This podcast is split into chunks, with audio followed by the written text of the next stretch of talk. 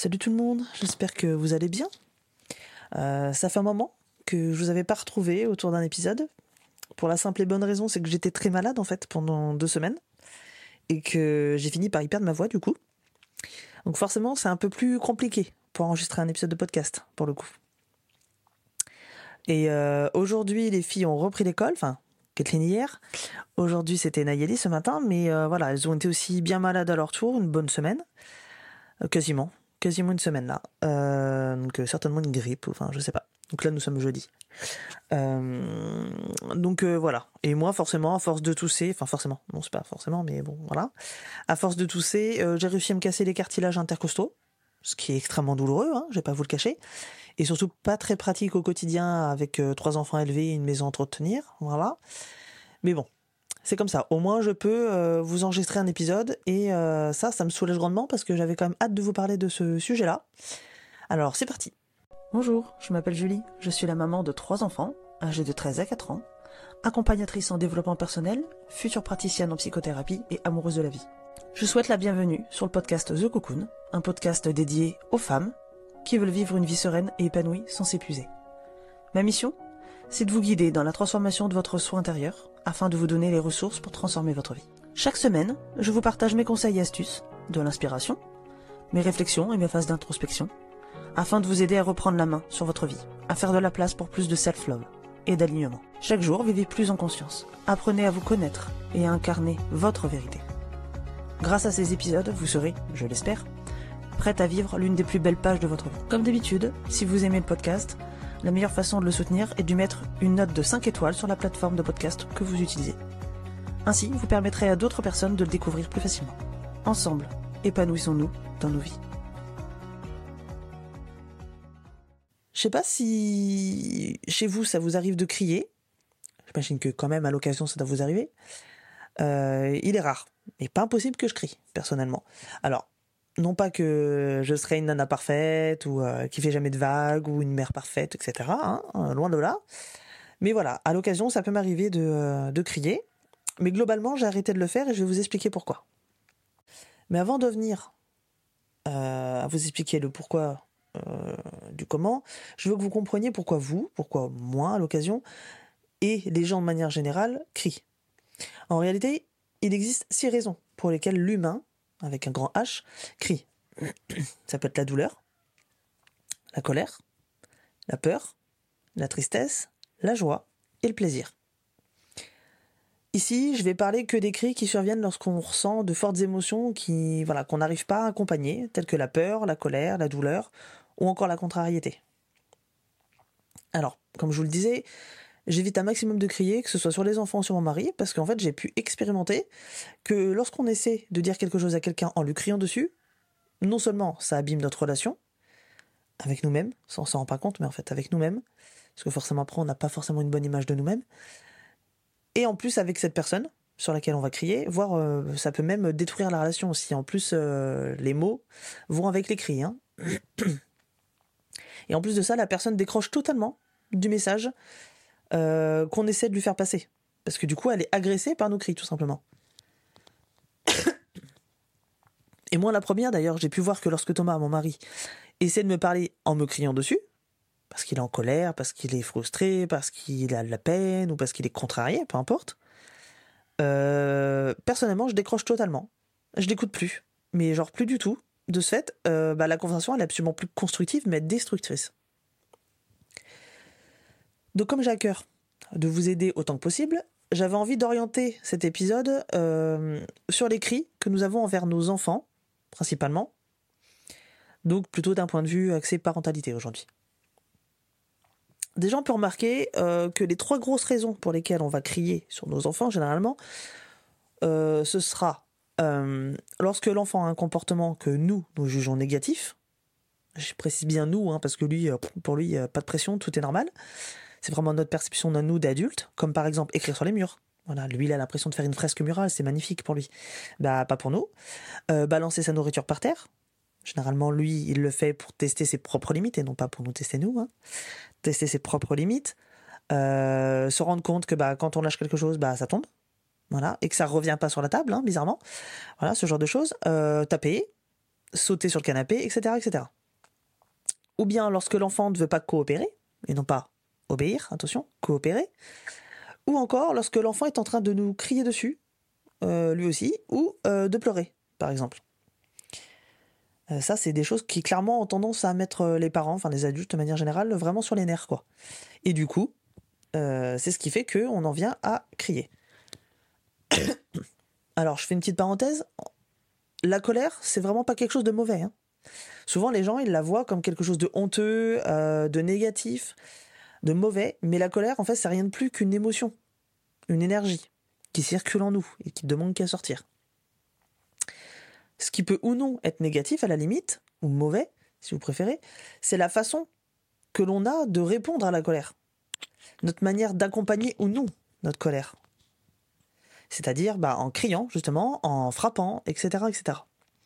Là, ça va être quelque chose de négatif. Donc c'est le comportement qui suit la colère. La colère en elle-même, si elle est bien gérée, il n'y a aucun problème. Euh, il faut se dire qu'une colère qui serait par contre mal vécue, enfin pas vécue même plutôt, pardon, et qui serait refoulée, là ça risquerait avec le temps de se changer en haine. Une haine plus ou moins consciente de soi-même, et ou euh, dirigée vers une autre personne. Autrement dit, ce serait pas sain pour soi-même et euh, pour les autres qui nous entourent. D'ailleurs, ça me rappelle une étude que j'avais lue il y a quelque temps ça. En fait, les scientifiques avaient mené euh, voilà, euh, une étude, voilà, avaient étudié les cris de bon nombre de personnes afin d'avoir de vraies données fiables. Voilà, c'est préférable, on ne va pas étudier que deux personnes, hein. il faut voilà, un minimum d'une certaine euh, centaine de personnes. et en fait, il est apparu que les cris ne sont pas perçus de la même manière par celui qui l'entend que s'il s'agit d'une simple parole ou d'une chanson, par exemple. Euh, pourquoi d'après vous?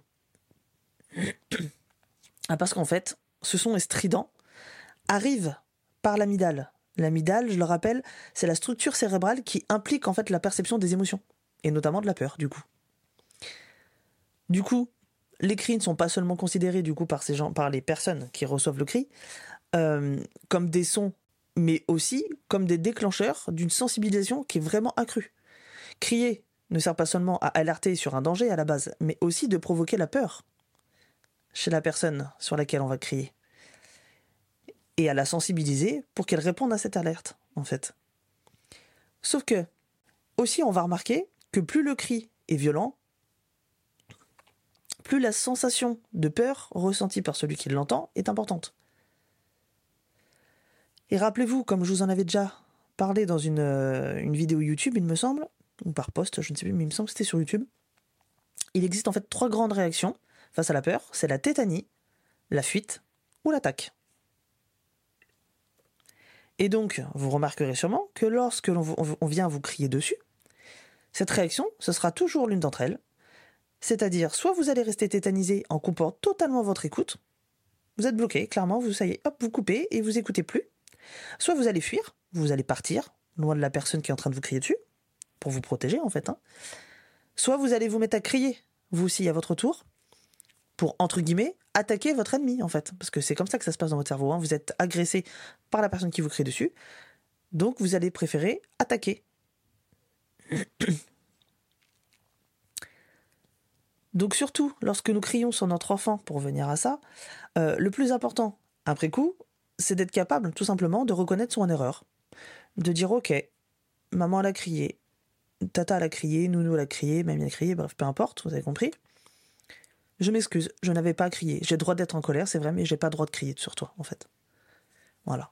Ça, c'est la première chose. C'est d'être capable, voilà, de reconnaître son erreur. Tout simplement.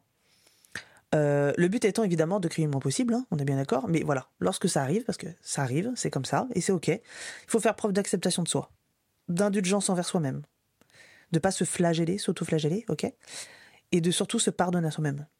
C'est la clé en fait, hein, vraiment pour pouvoir avancer. C'est pas dire que vous oubliez, ça veut dire que vous avancez en fait. Notre enfant, il a absolument pas besoin euh, d'avoir un parent parfait, hein, tout lisse. Au contraire, j'ai même envie de dire. Ce serait lui donner une fausse idée de la réalité en, l'occurrence. ça risquerait de mettre en plus sur ses jeunes épaules une grosse pression. Euh, parce qu'en en fait, on est son modèle, hein, clairement. Euh, lui, inconsciemment, son but, c'est de nous ressembler. Enfin, jusqu'à un certain âge. Hein. À l'adolescence, c'est l'inverse. Il comprend que là, il est temps de se créer sa propre identité. Ça commence peut-être même à. Enfin, c'est pas peut-être, c'est même sûr. Ça commence un peu avant, même d'ailleurs, sur les, alentours de 6-8 ans. Mais voilà, petit, vraiment, euh, on est un modèle, vraiment. Donc, lui faire croire qu'il faut être parfait, ça revient à lui dire tu dois être parfait. Et c'est pas ce qu'on veut, puisque la perfection n'existe pas. Donc, on va pas lui demander d'être parfait.